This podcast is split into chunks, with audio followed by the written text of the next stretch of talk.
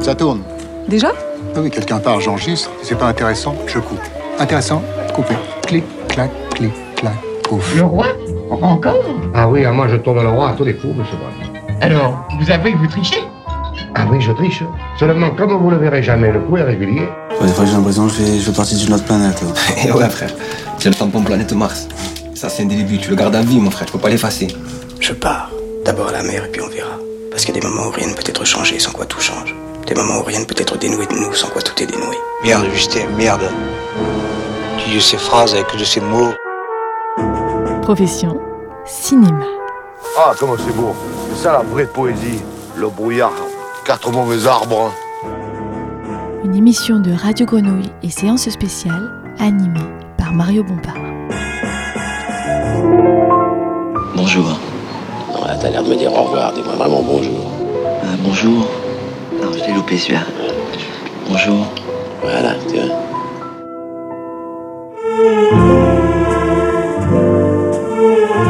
Bienvenue dans Profession Cinéma, une émission mensuelle produite par Radio Grenouille et l'agenda des sorties cinéma de la région sud, séance spéciale.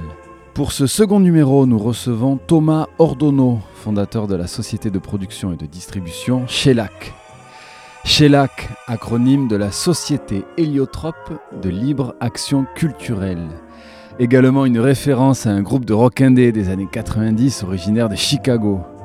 Shellac est aujourd'hui l'un des producteurs les plus habiles et talentueux du cinéma d'auteur européen, avec sous ses ailes de grands cinéastes comme notamment Miguel Gomes, Charounas Bartas, Emilio Sel, Alain Guiraudy, Philippe Gandrieux ou Claire Simon. Shellac est également programmateur du cinéma Le Gyptis dans le quartier de la Belle de Mai de Marseille et exploitant de deux cinémas, La Baleine, le cinéma bistrot du Cours Julien à Marseille et le Saint-André des Arts dans le 6e arrondissement de Paris. Nous recevons Thomas Ordonneau alors que Goodbye Mr. Wong de Kie Simone Luang, produit par Shellac, sort en salle ce 29 décembre. Bonsoir Thomas Ordonneau. Bonsoir. Alors, notre rendez-vous s'est décalé pour euh, qu'on se retrouve à l'heure de l'apéritif à la baleine, qui est un lieu de vie et non pas qu'un cinéma. Exactement, c'est un endroit où se croise. Avec donc un système économique euh, particulier, ce cinéma bistrot. Est-ce que ce système a trouvé la, la robustesse espérée? Mmh, oui et non, parce qu'il y a la période qui empêchait quand même de s'installer quelque chose sur l'exploitation.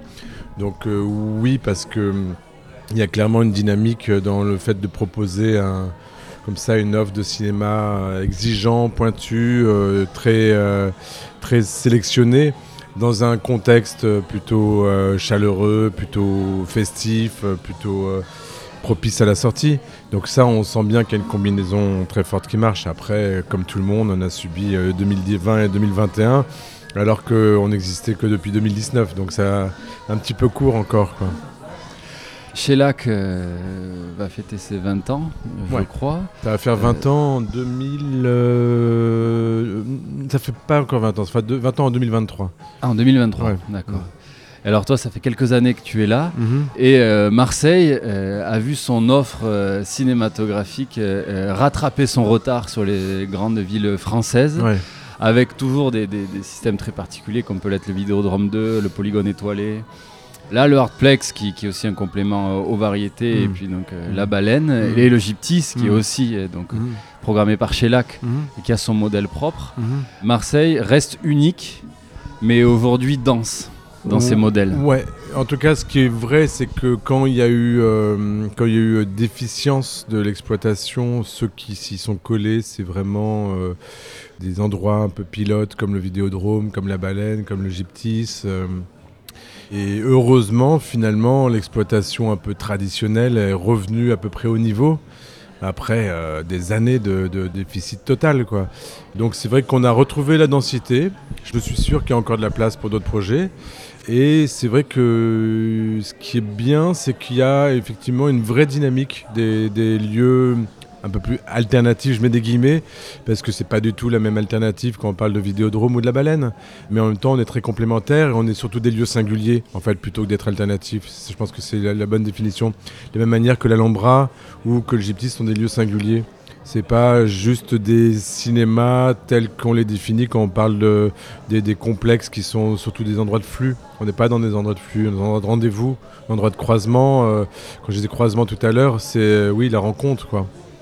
Et alors quand tu parles du Gyptis et de l'Alhambra et que tu dis qu'il reste de la place, ça me fait penser qu'il reste de la place en maillant davantage euh, le territoire de Marseille. Mhm. ouais, ouais. Bah, il y a encore beaucoup de territoires non équipés à Marseille. Là, on, on a une densité qui commence à être correcte sur le grand centre, mais euh, bah, dès qu'on sort de ce grand centre, il reste quoi? Il reste euh, deux multiplex euh, en zone commerciale périphérique et l'Alhambra et le Gyptis qui sont chacun plus ou moins éloignés du centre-ville, mais c'est tout quoi. Hein. Alors quel est le cinéma porté par Shellac, produit, distribué, bah, soutenu Nous, euh, c'est un cinéma qu'on. C'est un cinéma de rencontre déjà. beaucoup de chemins parcourus avec des auteurs depuis un premier film jusqu'à la maturité. Donc, c'est un cinéma qui cherche beaucoup. Euh, cette rencontre humaine, ce partenariat qu'on peut avoir euh, entre un réalisateur, un producteur, un distributeur euh, pour construire quelque chose. Du coup, se dégage très très naturellement une ligne éditoriale qui est faite d'objets assez singuliers. Euh, moi, ce que j'aime beaucoup dans le cinéma, c'est ce qu'il propose entre les images. C'est l'espace qu'il nous laisse pour nous projeter. Euh, et, je pense que ça, ça, accepte complètement euh, l'imperfection, ça accepte complètement euh, l'aléa, ça accepte complètement... et, justement, ça laisse la place à la surprise, à la tension avec le spectateur qui va être non pas est-ce que je suis pris par le scénario, mais qu'est-ce qui va se passer dans le sens de dans le sens où on n'est pas sur des terrains balisés à chaque fois. J'ai l'impression que dans ce qu'on propose, euh, il y a quelque chose qui est forcément singulier. Donc euh, on s'éloigne de plus en plus de la question du standard en fait, qui rejoint beaucoup le cinéma par, ailleurs. Avec des films où le film raconte qui est le réalisateur. Je pense à ça euh, lorsque tu parles voilà, de ce qui se dit aussi entre les lignes. Donc là, on va parler de, l'actualité de Shellac. Mhm. C'est la mhm. sortie de Goodbye Mr. Mhm. Wong de qui est Simone Luang, qui raconte aussi son Laos et euh, son exil du Laos, euh, son appartenance à cette culture. Je pense à Régis Soder, qui était le premier invité de, cette saison, qui lui se raconte aussi à travers Retour à Forbach, euh, J'ai aimé vivre là, qui en tout cas, que vous avez suivi justement dans cette cette maturité mmh. naissante de son cinéma, sa mmh. construction personnelle à lui aussi. Mmh. C'est ça aussi que tu accompagnes euh, année après année. Oui, bah, évidemment, dans les, dans, les, dans les œuvres singulières et les parcours euh, se dessinent. Évidemment, le cinéma d'auteur euh, est un cinéma qui est à la fois à la première personne et à la fois à la première personne du pluriel dans, dans, le même temps. Euh, c'est toujours ce, ce, rapport entre le micro et le macro, c'est-à-dire que comment en parlant de soi, on parle du monde, quoi. Comment on parle de soi qui s'inscrit dans le monde et comment euh, ça dialogue. Et évidemment, euh, toutes les fictions sont des documentaires de leur sujet, d'une certaine façon. Quoi.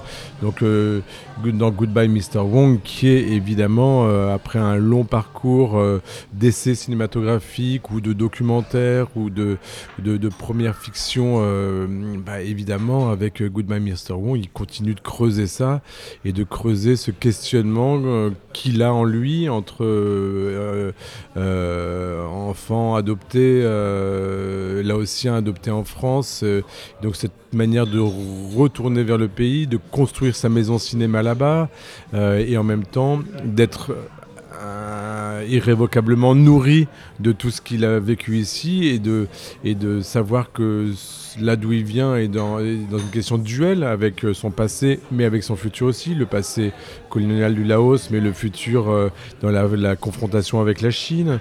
Et donc tout ça c'est des enjeux qui rejoignent les enjeux qui le traversent lui.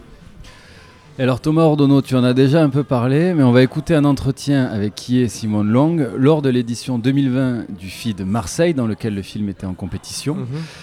Un entretien réalisé à quelques mètres d'ici sur la terrasse euh, du théâtre des Bernardines au sein d'un plateau réunissant plusieurs réalisateurs. Et comme le veut la tradition de nos plateaux euh, au FID, qui est Simone Long, débuté par nous présenter son film en quelques mots.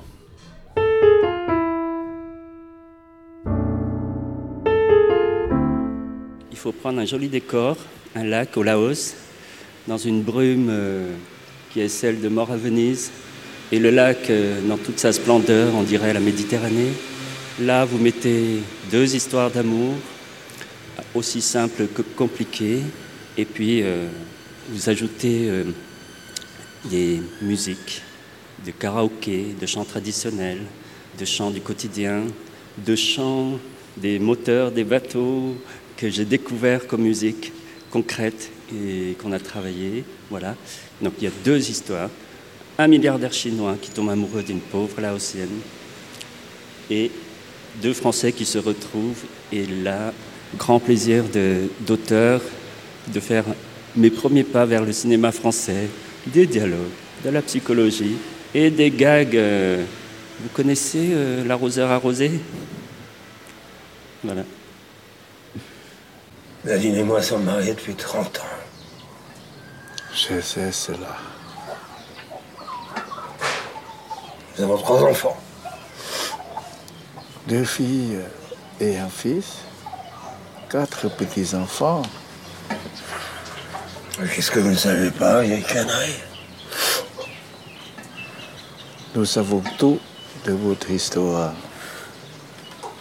Nous attendons votre arrivée depuis un an. On peut dire que vous avez mis le temps. Oh, vous n'allez pas vous y mettre vous aussi. Et alors là, euh, qui est donc on entend le personnage de Hugo, qui est joué par l'excellent Marc Barbet, que vraiment j'étais très très heureux de, retrouver dans votre film. Donc Marc Barbet arrive aux abords du lac euh, Namgoum. Alors pour commencer, euh, effectivement, il y, a une histoire aussi d'amour avec le lieu, on, le ressent, et avec ce lac qui lui aussi est un lac de passion, mais en même temps on, en discutera aussi avec la candeur d'un lac et avec la lenteur d'un lac. Le, lac imprime beaucoup de choses dans le film, c'est un, personnage euh, du film. Comment avez-vous découvert ce, lieu? Alors, c'est un lieu que je fréquente depuis longtemps, parce que j'y allais de temps en temps avec ma famille. Et la première fois, c'était en 1991. Les routes étaient en très mauvais état et les derniers kilomètres, c'était des pistes, tout simplement. Et c'est à la toute fin que se révèle euh, le lac dans toute sa splendeur. On est dans une région de montagne et c'est un lac artificiel en fait. Donc il faut vraiment monter, monter, monter, puis d'un seul coup, il y a euh, cette chose incroyable. Et les Laotiens l'appellent euh, la mer du Laos. Pour commencer, qui est, je voudrais qu'on rentre dans ce lac et puis dans, dans, ce, dans ce mélo. En tout cas, le film a, une, oui, a une, candeur très moite. Le mélodrame, là aussi, c'est ça qui est intéressant, c'est que c'est vraiment, ce sont vraiment des histoires d'amour des relations sentimentales qui ont cette candeur-là aussi, qui ne sont pas dramatiques. La candeur vient de, de ce que le mélodrame appelle en contrepoint la comédie. Et il faut que ce soit des comédies candides, oui, presque enfantines ou primitives. C'est pour ça que je parlais de la à arrosée, parfois même grossière dans le processus de travail, que ce soit à l'écriture ou en tournage, et même en post-prod, on l'a accentué chaque fois qu'un personnage est au bord du suicide, non, mais pas au bord du suicide, mais est dans des états d'âme, il y en a toujours un en face pour se, pour se moquer de lui. Voilà. Donc la, comédie a un rôle très important. Oui, parce que ça, ça me vient des. Je suis un grand cinéphile. Je regarde les films de Jackie Chan, les films de Kung Fu en général, de Bruce Lee, les westerns aussi. Et un film euh, comme, euh, je ne sais pas, Rio Bravo. Euh, il y a toujours les personnages secondaires, souvent un vieux. Il y a aussi le, jeune cow-boy novice, tête brûlée, qui fait l'objet de moqueries de la part de, plus expérimentés. Des choses comme ça, j'ai pris quasi tel quel, enfin comme modèle en tout cas.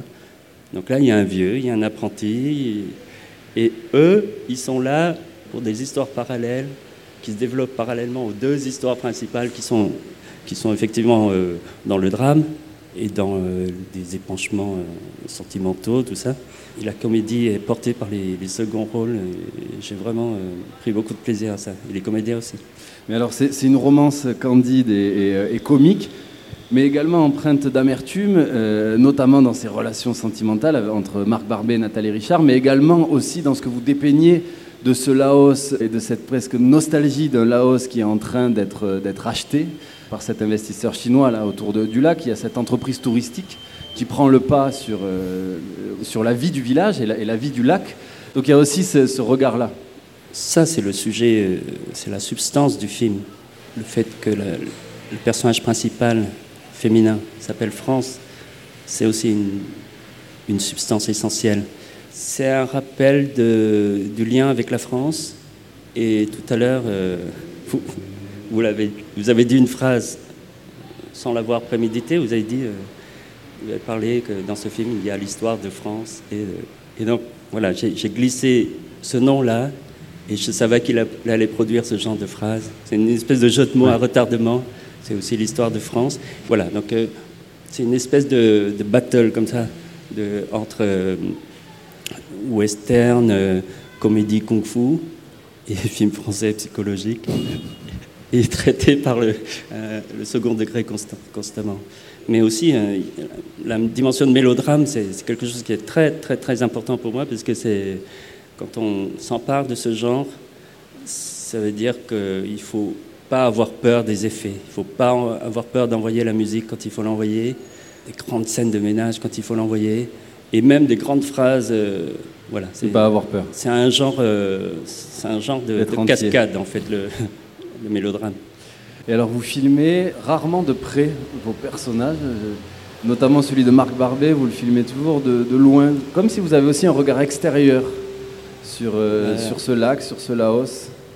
C'est bien de l'avoir noté. Alors, ça tient à plusieurs choses. Ça tient à ce que je revendique d'un primitivisme de mon cinéma. Voilà, avant, on plantait la caméra devant la scène. Ça a l'avantage de, faire un peu vieux comme ça, de faire un peu trop simple, mais ça, euh, ça a d'autres avantages. Ça a, l'avantage de donner plus d'espace, et j'ai vraiment besoin d'espace. Et de même que j'ai dû, rien que de dire couper à, la fin euh, d'une prise, c'est dur. Alors un- une focale qui, qui rapproche trop ou qui floute trop l'arrière-plan ou, euh, ou alors la caméra trop proche qui enlève beaucoup d'espace. Donc je vais naturellement vers le, plan moyen, vers le panoramique qui balaye l'espace, vers les travelling aussi. C'est un- c'est une relation très personnelle. Ça, c'est le premier point, très physique en fait, à l'optique, à l'espace. Et puis il y a une relation, euh, enfin un élément culturel qui, me vient du Laos. Voilà, c'est ancré. Les gens là-bas, ils peuvent être ensemble sans être proches. Dans tous mes films, on, a les gens qui partent de dos, on a deux personnes qui marchent ensemble dans une même balade et ils sont à 5 ou 6 mètres de distance les uns des autres. Mais le plan moyen, c'est aussi euh, une forme que je trouve euh, chez, chez par exemple, qui l'accentue avec un grand angle. Kiarostami, il n'a aucun souci avec le, plan moyen. Il y a aussi ce langage-là qui m'intéresse. Tiens, parlons de langage justement, qui est... euh, quatre langues sont présentes dans le, dans le film, euh, je crois, ou peut-être plus. Euh, bon, Il y a le lao, le chinois, le français et l'anglais. Mais chaque langue a vraiment une place, et aucune n'est anecdotique, chacune a une présence.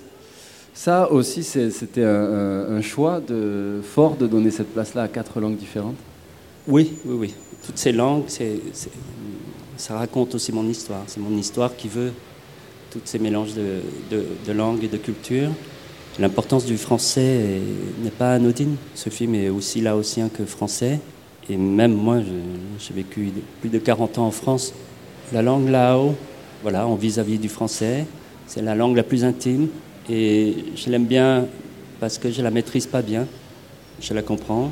Je peux parler suffisamment pour, euh, pour travailler avec les gens, mais j'ai besoin d'interprètes pour cette langue chinois et l'anglais, c'est plus des langues euh, d'un cinéma de genre, euh, voilà, donc les films de Kung Fu dont j'ai parlé, ou même les mélos, euh, les mélos chinois. Voilà, l'anglais, c'est pareil, c'est les films d'action américains que je regarde en streaming avec beaucoup de plaisir. J'adore étirer les, aller fouiller dans la durée, la temporalité des choses. Je regarde beaucoup, beaucoup, beaucoup de films qui vont très, très vite. Alors Thomas Ordonneau, quel a été ton rôle euh, dans ce film? Moi, j'ai rencontré qui avec le polygone étoilé quand je suis arrivé il y, a, il y a 20 ans, au moment de la création de Shellac. Le polygone a été le premier lieu à, m'accueillir avec cette idée euh, qu'un lieu aussi euh, incadrable, inclassable, alternatif que le polygone puisse, en, en cohabitant avec une structure qui est à un pied dans le marché, comme Shellac, finalement permettre de créer des ponts. Et un des ponts qui a été créé, c'est celui avec Kié, où on a euh, commencé euh, à, à se connaître en produisant d'abord euh, Ici finit l'exil, et ensuite qui était un documentaire, un long métrage documentaire, qui a fait sa première à Belfort, euh, qui donc, comme son titre l'indique, euh, racontait euh, ce trajet à rebours de, l'exil que fait Kié avec les siens, dont certains sont vivent en France et dont certains vivent au Laos, bien sûr. Et après, Tuk Tuk était un moyen métrage de fiction qu'on avait tourné, qu'on avait coproduit écarté. En fait, petit à petit, avec qui, comme ça, on a appris eh ben, mettre un pied, à mettre une caméra au Laos, tout simplement. quoi. Et on l'a poussé à écrire sa première fiction, qui était donc euh, s'appelait France à l'époque, qui s'appelle Goodbye Mr. Wong maintenant, qui qui va sortir donc. Et mon rôle là-dedans, ça a été de développer l'écriture avec lui, et puis après de rechercher les financements pour pouvoir rendre le film fabricable. Ça a été très un, un parcours à la fois très heureux, très heureux parce que qui est quelqu'un de très résilient, très tranquille, une sorte de force comme ça euh, qui est patiente. Le temps joue avec lui d'une certaine manière, il a cette euh, sagesse. Donc un parcours très long, très heureux, un beau compagnonnage, puis en même temps des vraies difficultés parce que euh, on arrive avec un cinéma qui n'est pas identifié. Le Laos, c'est une zone du monde dont ne vient pas de cinéma depuis 35 ans. Hein, c'est la première fiction laotienne, française, mais laotienne, qui arrive du Laos depuis 35 ans. Donc on arrive avec un cinéma qui n'est pas identifié, qui n'est pas à la mode, on va dire, comme peut l'être euh, le Cambodge ou euh, la Chine ou, euh, ou la Thaïlande, enfin d'autres pays du sud-est de l'Asie ou les Philippines qui voient sortir des cinéastes régulièrement. Là, personne, on est les premiers à arriver. Et puis on arrive avec un auteur connu non plus, c'est son premier film, euh, avec une production qui était un petit peu nous, donc qui étions un tout petit peu moins expérimentés euh, à l'époque. Donc euh, du coup, mon rôle, il est aussi de réunir les bouts de ficelle pour pouvoir faire le film et les, et les désirs des, des autres. C'est-à-dire que c'est un travail d'équipe, de fabrication d'un film, et qui est quelqu'un qui est dans vraiment même plus que dans la question de l'équipe, dans la question de la famille. Et donc euh, de construire une famille euh, qui puisse euh, aller avec qui au Laos et ramener les images qu'il faut ramener. Donc ce qu'on a fait, et après il a fallu attendre un moment, une fois qu'on avait ramené les images, bah, pour pouvoir les travailler parce qu'on n'avait plus d'argent pour monter le film. Et une fois qu'on a eu l'argent pour monter le film, on n'avait plus d'argent pour le finir. Et on a fallu qu'on attende encore un moment, etc.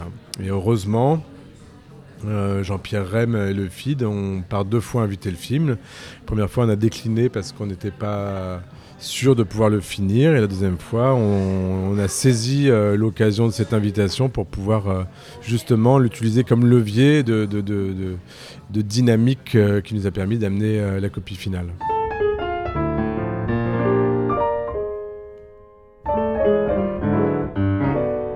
On est toujours battu par le soleil.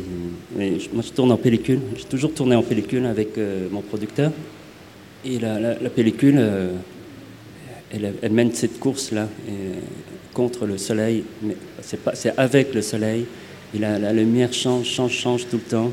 Et alors, ce manque de Elle temps. demande de filtrer. Voilà. Euh, fait que, on- allez, il y a des scènes qui sautent juste parce qu'on n'a pas eu le temps de les attraper. Et à chaque fois, c'est toujours. euh, il faut écrire dans l'instant, très très vite, et être très pertinent dans ses choix de qu'est-ce qu'on garde. Voilà. J'irai plus loin encore parce qu'après, en montage, même les contraintes du, du tournage n'ont pas tout enlevé. Je continue encore à enlever en montage. Et c'est pour ça qu'on va vers quelque chose de très. On est dans le noyau, là. Il reste. euh, Très épuré, oui. ce grain-là de, de la pellicule, c'est plus que simplement une matière. C'est vraiment quelque chose qui est organique. Et avec mon chef-op et mon producteur aussi, du coup, on travaille vraiment avec ça. Ce qui est important euh, dans le rôle d'un producteur, euh, une fois qu'on a passé euh, la question du développement de l'écriture et de la recherche de financement, c'est de, comprendre le film qu'on veut faire. Et le film qu'on veut faire, c'est le film du cinéaste. Et le comprendre, euh, c'est effectivement le comprendre, euh, comment dire, dans la musique qu'on veut mettre sur le plateau. Je sais pas comment expliquer ça. Et donc, du coup, si on, revient au, au 16 mm au grain de l'image, c'est certes le 16 mm et le grain de l'image, et aussi ce que ça veut dire euh, dans le, temps, la tension qu'on va prendre en allant euh, emmener des boîtes de péloche euh, sur un lac au Laos qu'on va savoir ce que représente chaque prise et le fait que ça crée ce lien-là de stock de pellicules qu'il faut ramener, renvoyer pour les développer, les tirer, les voir là en Europe pour dire c'est bon, l'image est dessus, etc. Enfin bref, ça crée, une, ça crée euh, euh, effectivement une matière qu'on n'aurait pas euh, si on avait tourné en digital. C'est pas pour ou contre le digital, c'est pas du tout ça, mais c'est que je pense que qui est si il, parle de moi sur le choix de la- la pellicule et sur la question du grain de l'image, c'est parce que on- nous à ses côtés, on défend ça aussi. euh, euh, on défend ça parce que c'est on, on- on sait ce qu'on veut à l'image et ce qu'on veut à l'image, c'est ce qu'on va provoquer sur le tournage. C'est vraiment ça. Et donc, pour provoquer ça ça sur le tournage, il faut qu'on accompagne Kier dans ce que lui veut mettre en place sur le tournage. Et alors là, le film va enfin sortir en salle. Mm. Mais alors, comment travaillez-vous aujourd'hui la visibilité d'un film. Est-ce que ça passe encore par des tournées de rencontres? Alors euh, oui, alors aujourd'hui un peu moins, on tourne moins. La visibilité d'un film, c'est un travail euh, qu'on fait euh, d'un côté sur la presse, d'un autre côté sur les partenariats médias qu'on met en place avec les régies publicitaires de la presse, et puis d'un autre côté avec les salles qui nous permettent, euh, euh, avant de montrer le film, déjà de l'afficher dans le rôle pour que leurs spectateurs voient euh, le film annonce, le document qu'on a mis en place, etc. etc. Aujourd'hui, tout ça est très très abîmé. Les exploitants sont, ben, sont un peu tétanisés quoi, sous l'eau. Ils étaient déjà soumis à une grosse pression en termes de, de, de- de- de turnover. Euh, là, c'est devenu euh, dément. Et, et- et puis tout ça avec des résultats, des résultats très, très faibles. Donc ça- Turnover, donc c'est la durée de vie d'un Ouais, film durée de vie des films, c'est les films qui les films qui poussent les uns les autres, les, les, les, les plus gros films qui demandent de plus en plus de place et qui laissent de moins en place moins de place aux petits films. Et, euh, et du coup, cette dépendance qui, se crée euh, à, certains films au détriment d'autres, et, la façon dont, petit à petit, euh, cette fatigue, cette lassitude que ça occasionne chez les gens fait qu'il n'y a plus de, collaboration, il n'y a, plus de- complicité pour porter les choses les plus singulières, justement, qui, sortent un petit peu des gros des gros mécanismes. Euh, donc c'est comment on travaille la visibilité, euh, c'est une question. Hein. Euh, alors là, on s'appuie sur le travail qu'on a fait avec la communauté là-haut, on s'appuie, etc.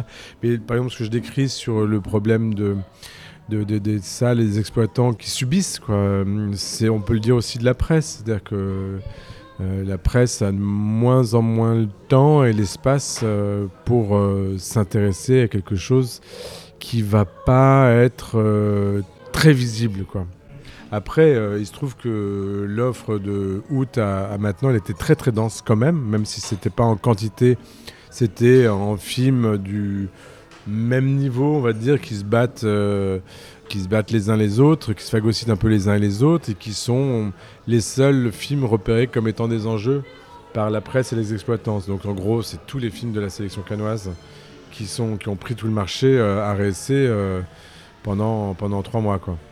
Voilà. Et en laissant des miettes aux autres. Et ça, Vous y êtes peu dans les sélections canoises, en tout cas. euh, nous, on y était avec un film, le film de Sharon Asbartas au Crépuscule. Oui. Mm, voilà.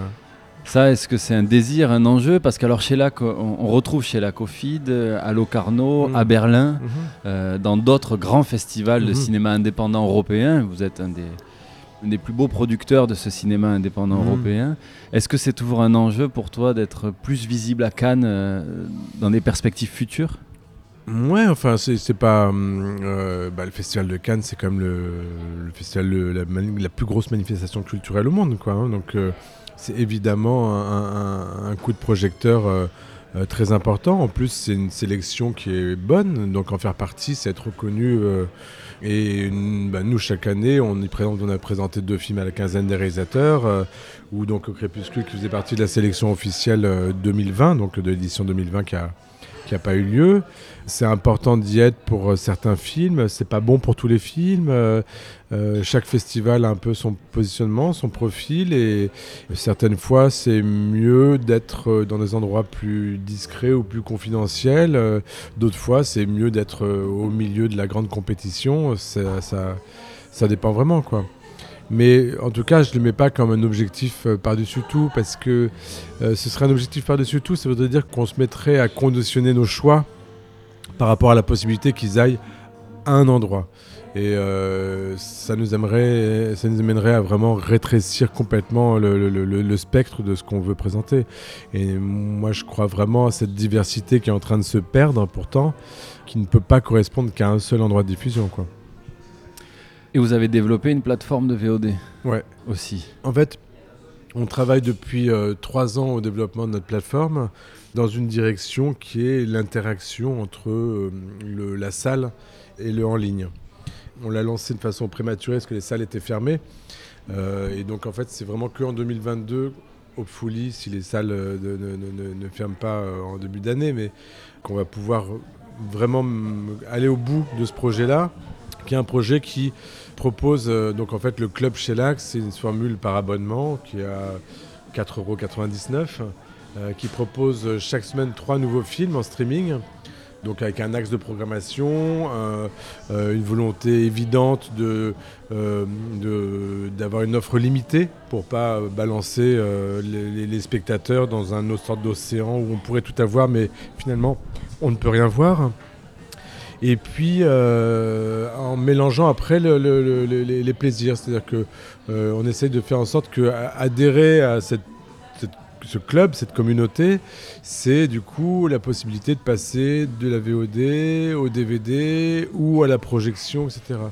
Et donc là, à partir de janvier, on va sortir euh, à peu près toutes les six semaines un film qui va sortir en club chez LAC et donc il sera présent en même temps en salle dans des séances euh, qui seront des séances accompagnées, des séances événementielles, un peu événementialisées, plus ou moins de séances selon ce que permettent les films, une édition DVD et une mise en ligne.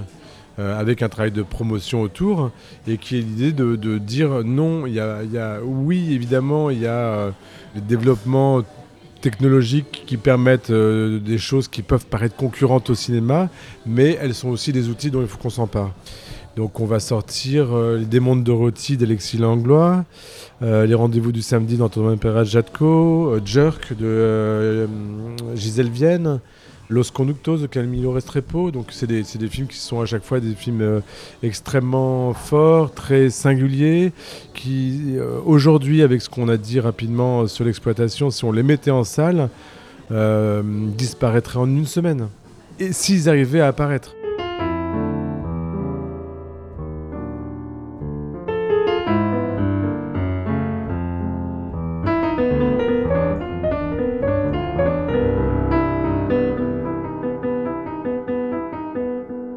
Alors, euh, Thomas Ordonneau, pour préparer notre rendez-vous, j'ai réécouté brièvement un entretien que vous avez réalisé euh, chez Radio Grenouille il y a 7 ans maintenant de, Mhm. de cela, où euh, tu disais que euh, vous étiez à Shellac des artisans.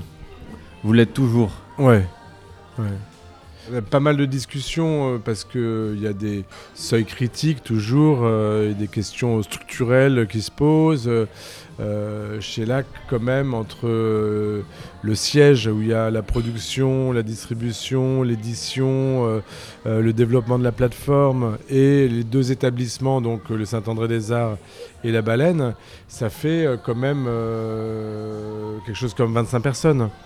Mais euh, en même temps, euh, je crois que que ce soit dans chacun des établissements ou que ce soit au siège, chaque personne est très impliquée dans ce qu'elle fait parce qu'elle est en, contact vraiment avec la matière. Euh, donc je pense que ça c'est une manière de rester artisanal.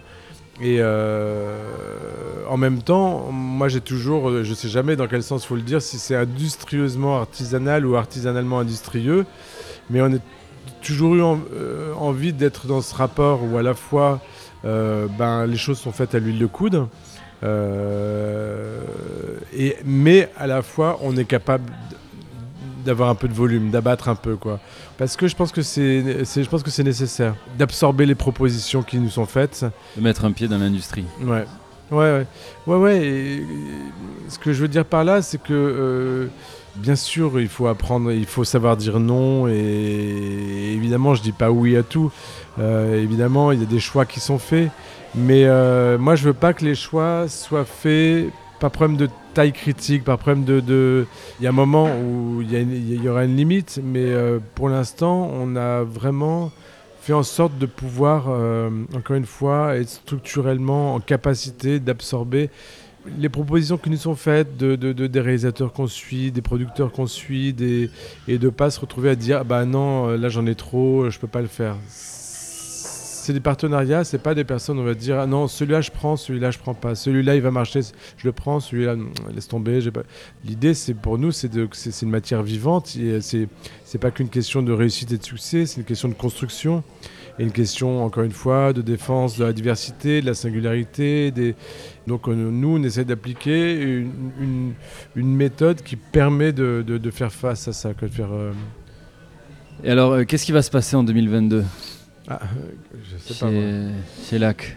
Est-ce qu'il y a déjà des marqueurs forts, des sorties, des productions, des tournages Ouais, bah, il y a la, en, en, sortie, euh, bah, il y a les, trois films qu'on a produits ici, hein, qui sortent l'année prochaine. Euh, il y a La légende du roi crabe, euh, film qu'on a présenté à la quinzaine des réalisateurs. Il y a le film de Régis Soder, En nous, qui est un film très très important, je pense, dans la façon qu'il va s'inscrire dans le contexte politique et sociale euh, de, la rentrée 2022, euh, enfin du premier trimestre 2022, et qui va faire l'ouverture du cinéma du réel hein, le 16 mars. Et puis le film d'Emilie Ossel, que pareil, on a développé, écrit et, tourné ici. Ça fait pas de nous euh, des producteurs locaux, je, tiens à dire ça, parce que c'est pas du tout une, défiance contre ça, mais par contre, quand ça arrive, on est vraiment heureux quoi, de, de, pu faire les choses comme ça à la maison et faire un beau parcours. Et puis en production, euh, on, est en train, on est en montage du, prochain film de Gilles Deroux et Marianne Piston, euh, qui avait réalisé Mouton, qui s'appelle La vie des hommes infâmes. On va mettre en production le prochain film de Miguel euh, Gomesh, Grand Tour. Et puis aussi le prochain film de Alessandro Comodine. Voilà, et puis on est en train de montrer des films pour des potentielles premières à Berlin, à Cannes ou à Locarno, des films qui sont en finition. Et alors euh, là, on se rencontre euh, fin décembre, c'est toujours la période des, best-of. Quels films t'ont marqué en 2021 ah, c'est dur. Hein. Euh, d'abord parce que généralement je réponds par, par mes films, hein. donc c'est un peu. alors donc évidemment, Malm Croc de Christy Pouillou, ça c'est sûr, ou Journal de Tua de Miguel Gomsch. J'ai été vraiment très fortement touché par Onoda. Et après, voilà, en, plus, moi, je suis très attaché aux films qu'on fait, donc je vais avoir tendance à, les citer. Et euh. eh oui, c'est ton métier aussi. merci beaucoup, Thomas. merci beaucoup. merci à toi.